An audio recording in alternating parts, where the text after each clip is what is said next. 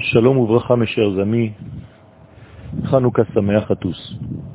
Le combat de Yaakov avec l'ange de Esav était un combat qui voulait séparer les mondes supérieurs du monde inférieur. L'ange de Esav est une force qui tente à faire oublier les valeurs qui sont au-dessus de la nature afin qu'elles ne puissent pas descendre et s'appliquer dans la nature.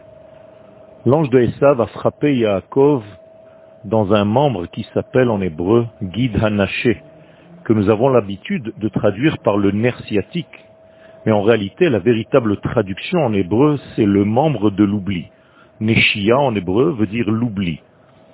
Autrement dit, l'ange de Esav voulait frapper le peuple d'Israël, qui sortira de Yaakov, dans la maladie de l'oubli. Lorsque nous oublions de qui nous vivons, lorsque nous oublions les valeurs du monde absolu, béni soit-il, et que nous ne pouvons plus les relier à notre monde ici-bas, eh bien, Chaz Shalom, Esav a gagné son combat.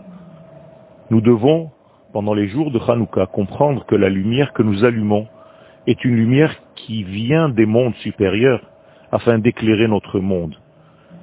C'est une lumière qui vient pour le souvenir, pour la mémoire d'Israël, pour ne pas oublier les valeurs de l'infini qui vivent en nous et qui nous font vivre.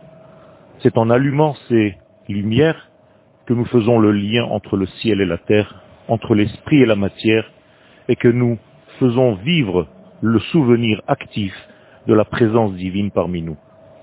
Je nous souhaite à tous que cette lumière qui vient de l'au-delà puisse éclairer nos vies ici-bas pour le bonheur du monde entier et pour la rédemption de l'humanité tout entière. Shalom, Chanukah Sameach et Shabbat Shalom.